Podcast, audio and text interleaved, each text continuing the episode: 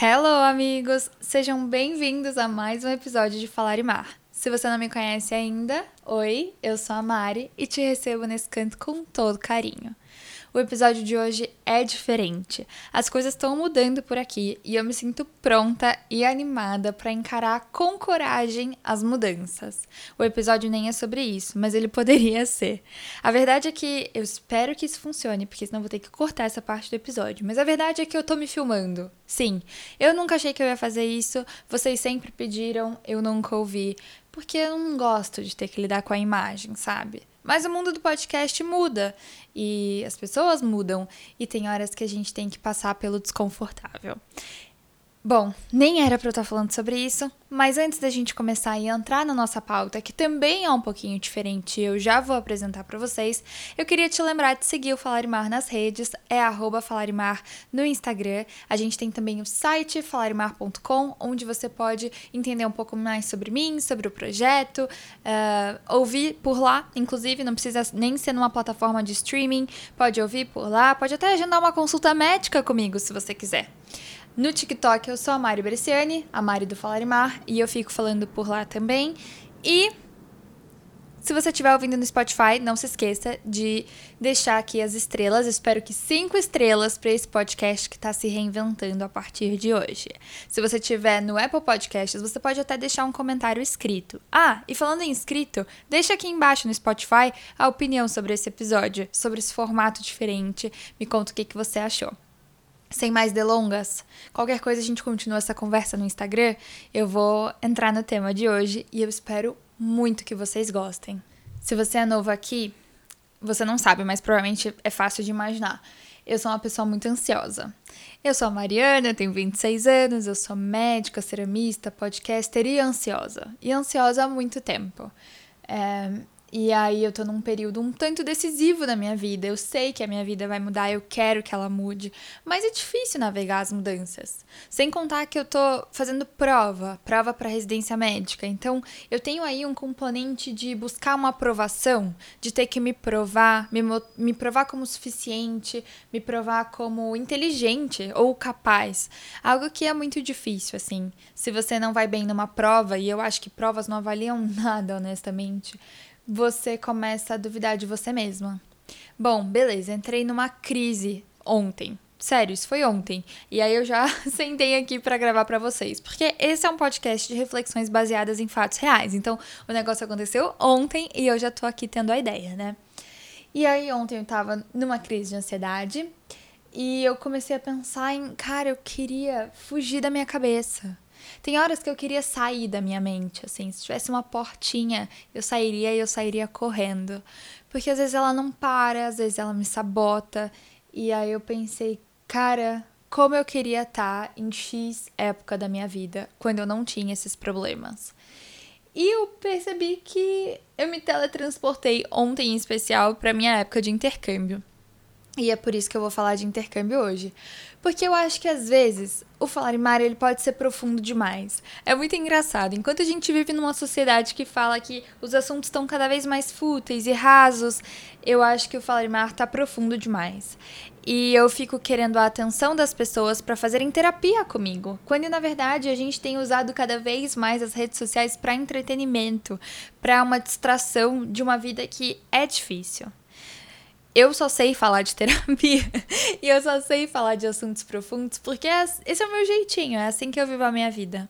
Só que eu percebi que pro podcast talvez estivesse faltando um pouco de leveza. Da mesma forma que pro meu processo atual, tava faltando um pouco de leveza também. E por isso que eu caí nessa mega crise de ansiedade. Eu entrei num modo tudo ou nada, sabe? Ou 8 ou 80. E que se as coisas uma coisa não desse certo, nada mais daria certo. Sabe aquela sensação de iminência de morte? De. Não é morte no meu caso, mas eu diria que é a iminência de que o pior vai acontecer, de que nada vai dar certo, então que eu não valho nada. Sabe? Uma coisa bem autodestrutiva. E eu queria escapar. Então, eu inauguro aqui hoje o primeiro episódio da série teletransporte, onde eu vou simplesmente sentar e falar de coisas leves. E tem fases da minha vida, tem histórias da minha vida que foram leves. Outras histórias que hoje que passaram são leves, mas na época não foram. No fim das contas, sobre tudo na minha vida eu sempre tiro um aprendizado. Então eu tenho certeza que depois de cada episódio você também vai tirar um aprendizado que você pode aplicar na sua vida. Mas por hoje, honestamente, eu só quero ser a sua companhia. Então a gente vai falar de coisas leves e legais. O que, que vocês acham? Bom, teve uma época da minha vida que eu também estava prestes a fazer uma grande mudança. A verdade é que também saiu de um momento de crise. Em 2013, eu já tinha esse sonho há muito tempo, porque eu sempre fui uma menina que consumiu High School Musical, Camp Rock, todos os filmes da Disney. Mas teve uma época em 2013 que a minha família passou por um período muito difícil. A gente perdeu uma criança na família que era muito querida, muito amada e infelizmente estava lutando contra um câncer. E lutou muito e descansou, honestamente. É, não acho que ninguém perde batalha. Então, não quando é saúde. Então, foi um momento muito difícil que impactou muito a minha família, principalmente meu núcleo familiar, tipo eu, minha mãe, meu pai e meu irmão. E nessa época eu estava no segundo ano do ensino médio, numa escola difícil, e eu sabia que o vestibular estava logo ali.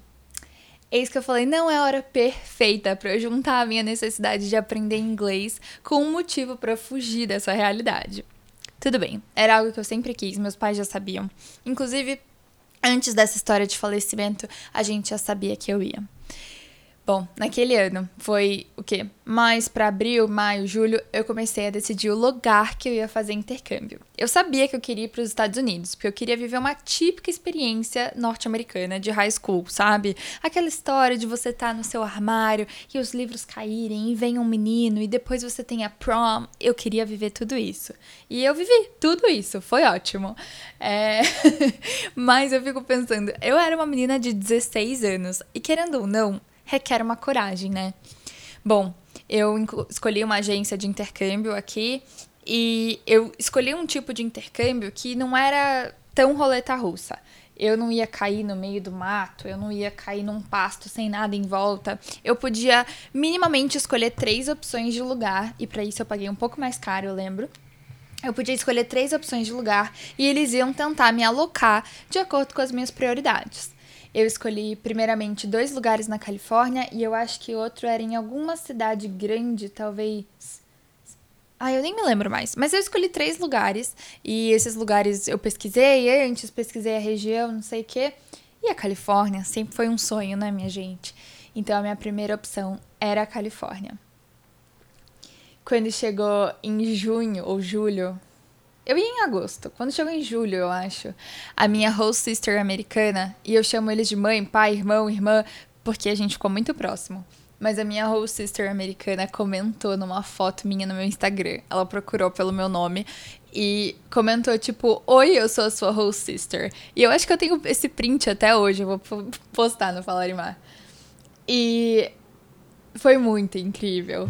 Depois disso, em 13 de agosto, eu embarquei para a Califórnia. Eu morei numa região da Califórnia que é perto de São Francisco, perto, perto de San José, para ser mais exata, que é uma outra cidade bem grande lá, que tem aeroporto, tem comércio, enfim, tudo muito mais maior assim. Mas ela ficava uma hora, assim, uns 40 minutos de San José, uma hora e meia de São Francisco. Era uma região que não tinha praia na cidade, mas tinha um lago. E eu fui tão abençoada, tão privilegiada, que eu morei junto de uma família que morava numa casa maravilhosa, no topo do morro, e era com uma vista maravilhosa para um lago. A minha família foi composta de um pai e uma mãe, uma irmã que tinha mais ou menos a minha idade, então na época eu tinha 16, ela tinha 15, um irmão que eu acho que hoje ele deve ter uns 20, então naquela época ele devia ter uns 9, 10, talvez. E dois irmãos mais velhos que já não moravam mais com eles, que eram do primeiro casamento do pai. Quando eu recebi a notícia que eu ia para uma família assim com gente, eu fiquei muito animada, principalmente por saber que ia ter uma menina quase da mesma idade. A primeira coisa que a gente se deu bem foi porque nós duas gostávamos muito de One Direction, então já era um assunto em comum. Duas obcecadas pelo Harry, tanto que ano passado, quando eu vivi a grande experiência da minha vida de conhecer o Harry Styles e ir em quatro shows deles no Brasil, eu. A minha host sister veio. Ela era moça e aí ela conseguiu é, pegar uma folga de tipo, sei lá, 36 horas, não era nem dois dias, pra vir pra cá numa escala ir no show comigo e já ir embora. Foi muito legal, ainda mais porque a gente não se via desde a pandemia. E eu já conto toda a história do porquê a gente viu outras vezes, enfim, já vou chegar nessa parte. Bom, fui para os Estados Unidos. Eu lembro que eu empacotei minhas malas aqui. Eu tinha certeza que era o meu sonho. Eu tinha uma coragem de morar na casa de uma outra família. Que eu não sei se. Acho que se eu soubesse do que eu tava me metendo naquela época, hoje eu não iria, honestamente. Mas deu tudo certo. Deus cuidou de cada detalhe, honestamente. É a única explicação, porque era um lugar incrível, eu me dei super bem com eles, meu inglês evoluiu super bem, eu fui muito protegida, abençoada. Sem contar que naquela época o dólar ainda valia só dois reais. Então eu pude aproveitar em compras e foi o máximo. Coitado do meu pai, ele fala disso até hoje, que ele tá pagando as minhas contas do intercâmbio. Mas, bom, eu ia estudar numa high school e lá eles têm o high school deles tem quatro anos, né? Então eu tava no segundo ano do ensino médio no Brasil e lá eu virei junior, que é terceiro ano do ensino médio. Então eu ainda não tava no meu último ano da graduação. Eu fui para uma escola bem de filme, bem americana mesmo, só que com arte Califórnia, né? Então, o campus ele era aberto, assim, as aulas ficavam em pequenos, as aulas, as salas ficavam em pequenos prédios. E aí para ir de uma para outra a gente precisava andar pelo campus, que era aberto, era onde ficavam os armários, tinha aquelas mesas bem de piquenique americano que você tem a mesa grudada com um banco no meio do campus para você sentar, almoçar, e a galera ficava toda em volta, assim, as gangues, bem separadinho, igual nos filmes, igual eu. Era a experiência que eu queria viver. Uma coisa que foi muito curiosa, e era o meu todo dia, então foi a maior parte do meu intercâmbio, é que as aulas iam de, sei lá, 8 da manhã até 3 da tarde, e a gente tinha aulas muito diferentes lá. Eu tinha o básico matemática e literatura em inglês, que era bem difícil literatura, mas matemática era ridículo. A ponto de você pensar assim, meu, como que essas pessoas vão formar daqui um ano e elas não sabem, tipo, álgebra básica? Fazia pensado, por que, que os Estados Unidos é um país tão desenvolvido se as pessoas são tão ruins de matemática? E umas outras aulas muito diferentonas. A primeira delas foi anatomia. Na verdade, foi a anatomia e o Mr. Hamian, que era o meu professor que desenhava nessas lousas a anatomia toda dos ossos de uma forma muito incrível, que me fizeram decidir ser médica na minha volta para o Brasil. Eu tinha aula de geologia, então eu ficava aprendendo sobre terremotos, placas tectônicas, solo, tipo, muito X. Era a minha aula menos favorita, porque tinha um menino que implicava comigo nessa aula. Eu tinha aula de é, jornalismo, que era pra gente fazer o anuário. Então, sabe o anuário? Igual dos séries da Nickelodeon, que eles têm as fotos de cada um, com uma frase, etc. A gente era responsável por fazer o anuário. Então, a gente aprendeu tanto diagramação quanto a fazer reportagem. O que pensando hoje em dia faz todo sentido com falar em mar. Eu sempre gostei de design, diagramação e fui parar numa dessas lá nos Estados Unidos também. Eu tinha aula também de culinária, o que era muito louco. Eu era uma aula literalmente assim, tinha sala de aula, que a gente aprendia matéria e receitas e. Meu, loucura. E também tinha uma sala de aparelhos de cozinha mesmo. Tipo, tinha um fogão, uma pia e vários, várias estações, como se fosse um grande Masterchef. E as, a prova era isso: os grupos se dividiam, cada grupo tinha que executar aquela receita num determinado tempo e depois todo mundo podia comer, o que era super legal, mas completamente diferente daqui do Brasil, em que eu tava aprendendo, tipo, química, física biologia, estudando para FUVEST, tipo, era um, era um modelo de estudo muito diferente. Obviamente, como eu estava nos Estados Unidos, eu também tinha que me aventurar pelos clubes deles, né? Então, não clubes baladas, clubes na escola. Então eu fui ver para participar do clube de teatro, mas era uma coisa eu, eu acho que eu fui esperando Sharpay, Ryan, Gabrielle e Troy, e não foi nada disso. Na verdade, o grupo do teatro era bem performático, assim, era uma galera mais nerdona que cantava e queria subir no palco. E eu não tinha a pretensão de ir pro meu intercâmbio e subir num palco, até porque eu já tava indo embora. Eu tentei fazer parte do grupo de. Gente, sério, patética. De líder de torcida, mas não tava na época que eles abriam vaga, então eu não pude participar. E eu também fui, no início, eu entrei pro time de golfe. Entrei, foi ridículo. Mas eu fui em umas aulas experimentais de golfe porque a minha irmã americana fazia golfe e a gente também foi, né, de futebol, porque Ai, uma coisa, tipo, brasileiro joga futebol, é melhor a gente ir pro futebol. Deu tudo errado, obviamente. No fim das contas, no meu intercâmbio, eu e as brasileiras, a gente se juntava e ia pra academia. E lá era muito legal, porque essa academia era um centro, re... centro recreacional, eles chamavam. E era o lugar de você fazer amizades, basicamente. Então, às vezes, a gente ia pra lá pra comer e pra ficar junto, não era nem pra fazer exercício. Isso é uma coisa sobre os amigos também. Eu sinto que os meus maiores amigos foram os intercambistas. Porque tem algo que te une quando você tá com outros intercambistas. Você tem 16 anos e você tá longe de casa. Meu, eu tô longe da minha cultura, não é a minha língua, eu preciso de você. Tipo, eu preciso ficar seu amigo para poder andar em bando com você. Isso, por outro lado, dificultava muito a amizade com os americanos, porque para eles, eles estão acostumados a receber estrangeiros, quase como se todo mundo quisesse para lá. Então, a cada seis meses era um grupo novo. E aí, eu senti muita dificuldade em fazer amizade com o americano a gente tinha um grupo de meninas americanas que elas eram meio que responsáveis por fazer as nossas boas-vindas, assim, a nossa adaptação dos intercambistas lá. E aí delas a gente ficou amigo até o final. A gente começou a andar com os amigos delas e foram bem queridas, assim. Eu tive uma amiga, bem amiga, a Paula, que ela me levava para os lugares, a gente ia fazer compras juntas, ia tomar. A gente era viciado em Frozen, sabe? Frozen yogurt. A gente era viciado em Froyo e a gente ia tomar depois da aula e era ótimo. Porque também tinha esse detalhe. Lá você pode dirigir com 16 anos. E apesar de eu morar no topo da montanha e ser lindo, uma vista perfeita, uma casa perfeita, era muito longe de tudo. E não era algo que, tipo, passava ônibus, não dava pra pegar um táxi. Eu dependia de carona das pessoas. Fosse da minha família, fosse dos meus colegas, assim. Então tudo para mim era um pouco mais difícil. Às vezes eu ficava na casa de intercambistas que moravam na parte mais central, plana, não na montanha, para poder de lá pensar no que, que a gente ia fazer, ao invés de decidir voltar para casa, porque uma vez no topo da montanha a Rapunzel ficava lá, sabe? Ai, gente, juro, tantas memórias boas. E que mais eu posso contar para vocês? Bom, na escola, como eu falei, eu fiz as melhores amizades com os intercambistas. Então, um beijo enorme pro Luiz, pra Bárbara, pra Mari Vargas, pra Mandinha, pra Lude, que foram pessoas que dividiram esse período comigo e eu sinto que a gente tá, tipo, unidos para sempre, assim, por conta disso. E tinham outras nacionalidades também que a gente ficou bem amigo. Tinha a Mimi, que ela era da Sérvia, o Jacob da Áustria, o Max da Alemanha, um, ehm, quem mais? A Esqueci o nome dela. A Katie da Finlândia, a Maria da Noruega. Então foi bem legal, assim, foi bem globalizado, eu diria. E somos amigos até hoje. Falando da minha família, eu me dava super bem com eles, principalmente com a minha mãe e com a minha irmã.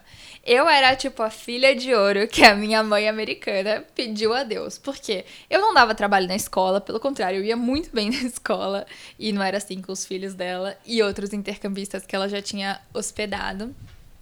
Eu mandava muito bem na escola, eu era super responsável. Então, sabe aquelas pessoas que vão pro intercâmbio e ficam loucas, despirocam, não dão notícia? Ah, Dani, se não são meus pais, vou fazer o que eu quiser. Eu não. Eu tinha medo de ser deportada. Eu tinha medo de eu criar problema em casa.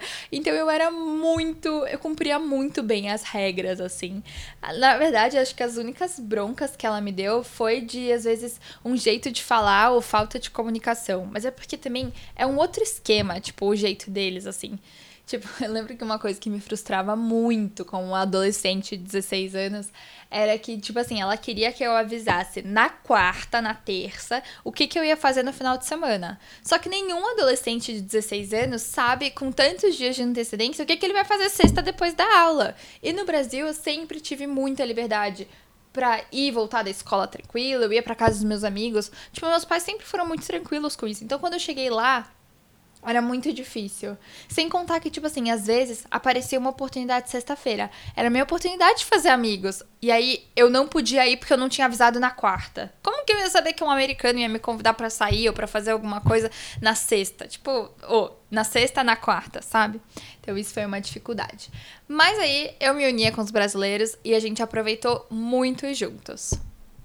Com o dólar a dois reais, as meninas faziam a festa nas compras. Era o nosso rolê favorito ir pro shopping e fazer compras. A gente amava ir pra São, São José e, e passear nas ruas lá. Era uma delícia. Eu fui num show lá, eu fui no show do Jack Johnson, eu e a minha amiga Mari Vargas, e foi uma experiência incrível, acho que é um dos meus dias favoritos nos Estados Unidos. Era um show num anfiteatro, que eles chamam, que é a céu aberto, e é um grande gramadão. E aí cada um leva a sua canga, fica lá de boa, era um festival, e um dos cantores era o Jack Johnson, que era o grande amor da minha vida. Para vocês terem noção, gente, nessa época não existia redes sociais do jeito que existia hoje. Eu não tinha nem 3G no celular. Eu só tinha Wi-Fi, porque eu fui para lá e não era possível eu criar um plano. Ai, sei lá, minha mãe me enrolou naquela época, eu era meio tosca, né? Mas não minha mãe brasileira, a mãe americana.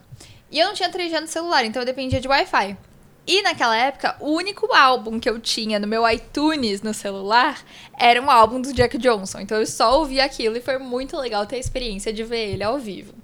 Mas além disso, até pensando em fazer amigos, não tinha redes sociais. Para vocês terem noção, a gente tá falando de uma época que o que eu tinha era um blog no Blogspot, onde eu fazia o meu diário de intercâmbio. O Instagram existia, só que era a época que a gente ainda usava os filtros do próprio Instagram nas fotos. Colocava lá um Valência na foto, sabe? Então não era essa coisa social como a gente tem hoje. Hoje em dia eu olho e falo, cara, eu registrei bastante, porque eu tinha um blog, mas Imagina se eu tivesse mais vídeos dessa época, eu ia amar reviver tudo isso. E eu acho que se tivesse as redes sociais também, essas coisas de mensagens mais instantâneas, TikTok, talvez fosse mais fácil fazer amigos. Algo que naquela época, honestamente, eu acho que foi uma benção não ter, porque me forçou a ter que sair de casa, me forçou a ter que falar com as pessoas e não tanto ficar no mundo do celular ou focada no que estava acontecendo no Brasil. Eu consegui me desligar bem e viver a minha vida lá, sabe? Aí vocês me perguntam, mas você não fazia nenhuma loucura? Fazia. Vez ou outra. Dava pra gente. a gente pegava bebê. Meus pais nem sabem disso. A gente, às vezes, conseguia. Que lá, pra você beber, você tem que ser maior de 21. Então, às vezes, tinha que ser o irmão de alguém que conseguia uma cerveja. E era tipo, meu Deus, tô bebendo cerveja. Tinham algumas house parties que a gente ia. Fui em poucas, mas a gente ia. E tinha uns rolês que eram rolês tipo prom, as dances da, da escola, né? Então tinha várias dances. É, tinha. Eu não peguei a época de prom mesmo, mas eu peguei uma. Nossa, gente, que vergonha. Tinha uma dança, né? Um baile da escola que chamava Bay Cruise. Que a gente ia para dentro de um barco e fazia tipo um cruzeiro de barco assim naquela noite. Então a festa era num barco.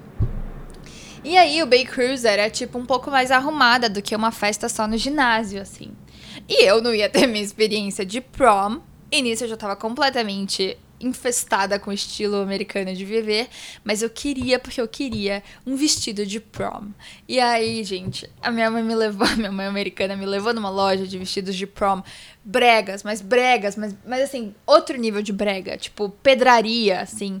E fui eu, meu Deus, pra dance no barco com um vestido de brilhos, gente, e saia rodada, sério, surreal. E tirei aquela foto na escada clássica de filme americano, de prom. E eu lembro que eu fui, tava todo mundo vestido normal, sei lá, com vestidinho da Forever 21, assim. E eu tava lá toda emperequetada, sério, foi auge grave. Mas foi uma experiência, eu queria viver e eu vivi, então que bom que passou. Já faz isso 10 anos. Esse ano meu intercâmbio faz 10 anos. Já fez, na verdade. Eu fui pra lá em agosto. E teve dan as danças. Aí eu lembro que a primeira. Nossa, eu nunca vou esquecer isso. A primeira dance que eu fui era num ginásio, no ginásio da escola. E aí, beleza, apaga a luz, põe uma música, começa, sei lá, 6 da tarde, acaba às 10. Tipo, matinê mesmo. Isso que a galera é véia, tá? Tipo, véia 16 a 17 anos, assim. E aí, quando eu cheguei nessa, era a primeira. Eu comecei a ver que eles dançavam de um jeito muito diferente. tipo, eles dançavam com a menina meio que rebolando e o cara encoxando a menina por trás. Então a menina ficava de pé e a menina ficava com a busanfa dela na, encostando né, na pelve do cara. E e todo mundo dançava assim. E aí, tipo, eu lembro que as amigas intercambistas ficaram chocadas. E eu também, tipo, mesmo a gente dançando funk no Brasil, não era tão colado assim, sabe? Bumbum no pipi, sabe? E aí. Aí um cara me chamou pra um cara, um menino, me chamou pra dançar. E eu lembro como se fosse hoje. Estava tocando We Can't Stop da Miley Cyrus. And we can't stop. E, gente, eu fiquei, acho que, um minuto nessa situação decadente dessa dança. Eu falei, ai, ah, tá bom, acho que deixa pra lá, né? Aí ele pegou meu número. E eu acho que ele não. Nem lembro se ele me mandou mensagem. Mas tinha um outro menino que ele era da minha van. Ele era da perua da escola. A gente pegava o mesmo bus lá, porque é tudo do governo, né? Aquele ônibus amarelo, a gente pegava o mesmo pra ir pra casa. E ele morava na montanha também. E aí, eu até vi uma foto dele no Facebook esses dias. E aí, ele ficava. Ele, ele não falava comigo no bus, mas quando chegava em casa, ele ficava me mandando mensagem. Tipo, pelo amor de Deus. Mas melhor era os gringos mesmo, gente. Era mais fácil com os intercambistas, que eram mais desenrolados, igual os brasileiros. Se é que você me entende. E é isso de rolê, acho que tá suficiente. Uma outra parte muito boa dessa experiência toda, porque afinal hoje a gente só tá falando de futilidades, é que eu viajei muito. Muito. Tipo, muito, muito, muito. Viajei muito. Conheci a Califórnia inteira. E isso é uma coisa que eu devo muito à minha mãe americana, porque ela se esforçava bastante em levar a gente para essas viagens, sabe? Os primeiros lugares que a gente conheceu foram ali próximos. Então eu fui para Sacramento, que é a capital da Califórnia. A gente foi passar um final de semana e a gente viajava de motorhome, sabe? Aquele grande ônibus, aquele grande trailer, dava para dormir todo mundo. A gente dormia em cinco pessoas e era ótimo. A única parte ruim é que não dava para fazer cocô nem tomar banho. Então a gente tinha que parar nesses estacionamentos de RV que a gente chama. E lá eles tinham tipo um vestiário que você pagava um valor e conseguia tomar banho, enfim.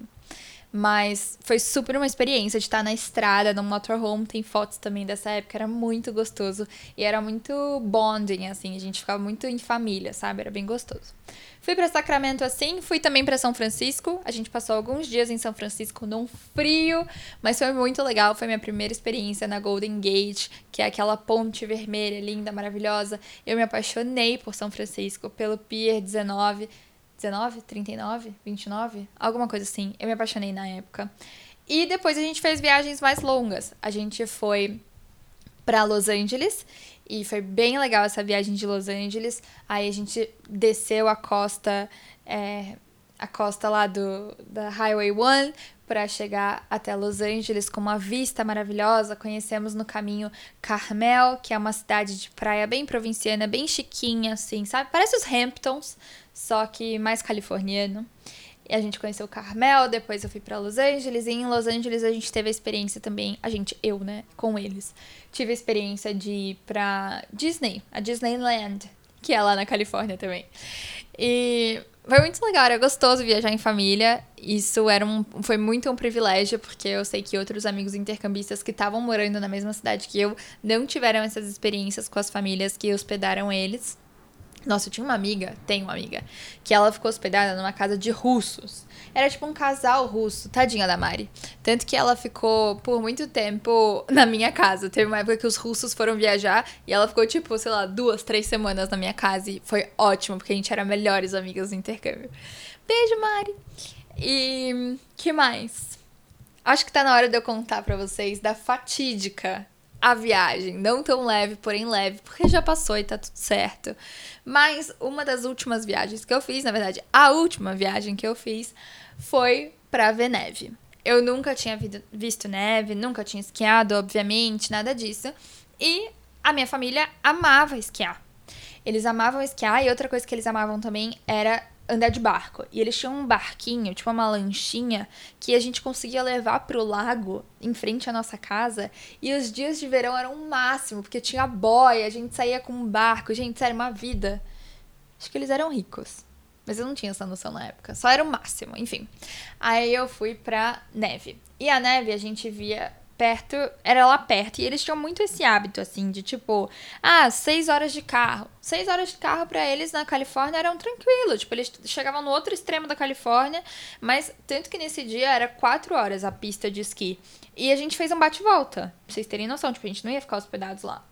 Então eles eram bem práticos nesse sentido, assim. A gente ia viajar, ah, vamos de motorhome, porque daí a gente dorme, nanana. depois a gente vê onde a gente vai tomar banho. A gente viajava e, e Tipo, ah, sei lá, a gente ia almoçar, já saía todo mundo de casa com seu sanduba pronto, assim. De manhã, as crianças acordavam, cada uma fazia o seu sanduíche de pão de forma, com salame, creme cheese, o que fosse, você já levava porque ia ser o seu almoço. Então, eles tinham esse quê de praticidade e um tanto de economia, eu sinto também, diferente de nós brasileiros, que a gente faz essa grande essa grande cerimônia para viajar, assim. Pelo menos na minha família não é tão comum a gente pegar a estrada para longe. Então a gente acaba ficando por aqui mesmo e tal. E lá, não sei se é porque as estradas são melhores, mas eles acabam explorando muito dos Estados Unidos de carro. E aí a gente acordou cedinho num dia porque eles queriam me levar para ver neve. Era, nossa, tadinho, do meu host dad lá, que a gente ficou bem amigo também. O pai americano amava esquiar e me levou para esquiar. A gente chegou bem cedo, tipo umas 9, 10, saímos de casa de madrugada na pista de esqui, tava nevando, tava uma delícia, foi minha primeira experiência. A gente foi lá, pegamos as roupas, não sei o que, alugamos a bota, tudo. E nessa época, tava morando na minha casa a minha irmã suíça, que é a Jerry. A Jerry e eu, no início, a gente não se deu bem, porque eu tinha muitos ciúmes da minha família americana. Mariana sempre foi ciumenta. Eu, tinha, eu me dava tão bem com a minha família que me hospedou no intercâmbio que eu tinha ciúmes deles e eu não queria que eles roubassem o meu lugar. Opa, desculpa, que ela roubasse o meu lugar ou qualquer outro intercambista. Então, no início tinha algumas coisas sobre eu e ela que a gente não conseguia bater assim. Ela, no contrário de mim, era muito quietinha, muito tímida, pedia desculpa para tudo. E eu já tinha conquistado meu espaço, porque ela chegou tipo dois, três meses depois de mim. Então, foi um período de adaptação. Hoje em dia, amo a Jerry. No final do intercâmbio eu já amava. Ela foi uma grande guerreira nesse dia da neve que eu já vou contar para vocês o que aconteceu. Mas por ela ser da Suíça, ela já fazia snowboard e eu fui de esqui junto com o pai, o filho, que era criança, bem criancinha na época, hoje em dia tem vinte e tantos, e a minha host sister, que tinha quase a minha idade, a Danel. A gente foi esquiar, subimos a primeira pista, eles foram na pista que era chamada Bunny, uma pista bem fácil, assim. E eu arrasei, foi muito bem, eles me ensinaram lá bonitinha, nem usava aquelas pazinhas na pista, subindo teleférico, tirando mil fotos, amei, muito legal. Eis que assim, última descida, a minha irmã americana falou: Gente, tô com frio, eu vou esperar vocês lá embaixo, vou pro carro. E o meu pai americano falou: não, beleza, é a última. A gente vai fazer essa mesma pista que a gente acabou de ir. Só que essa pista que a gente acabou de ir tinha dois lados, o da direita e o da esquerda. A gente tinha ido pra direita, eu tinha mandado bem, tranquilo. Ele falou: Ah, já que é sua última vez, agora vamos pra da esquerda. E eles estavam tão confiantes em mim, no meu potencial e eu também, que eles foram. Tipo, foram na minha frente. E eu fui atrás, tranquila. Só que aí tinha uma ladeirinha, né, gente? Pelo amor de Deus. E, tipo, no esqui, para você frear, você tem que abrir os calcanhares. E aí as pás freiam. Eu peguei tanto impulso que o meu calcanhar não deu conta de frear. Tipo, e eu vi que eu ia bater. E aí, tipo, eu fui freando, freando e meu calcanhar não dava conta. Me joguei no chão. Nisso que eu me joguei no chão, eu caí em cima do meu braço direito. Graças a Deus eu sou canhota. E por que, que a minha irmã da Suíça foi uma guerreira? Porque eu não sei por que milagre. Ela tava logo atrás de mim. E ela tava de snowboard, ela é super rápida no snow. E aí ela veio meio que me abraçou assim, porque eu não sentia mais o meu braço. Eu sentia dor, frio desespero. Mas eu não sentia o meu braço. Tipo, algo claramente estava errado com o meu braço. E aí eu falei, tipo, algo está errado com o meu braço. Aí ela falou: não, tudo bem, eu vou descer, vou chamar ajuda e você fica aqui parada. Gente. eu tive que ser socorrida lá na pista. Uma coisa. É, tipo, super sério isso, né? Mas é que eu tô rindo de nervoso porque já passou. Tive que ser socorrida na pista.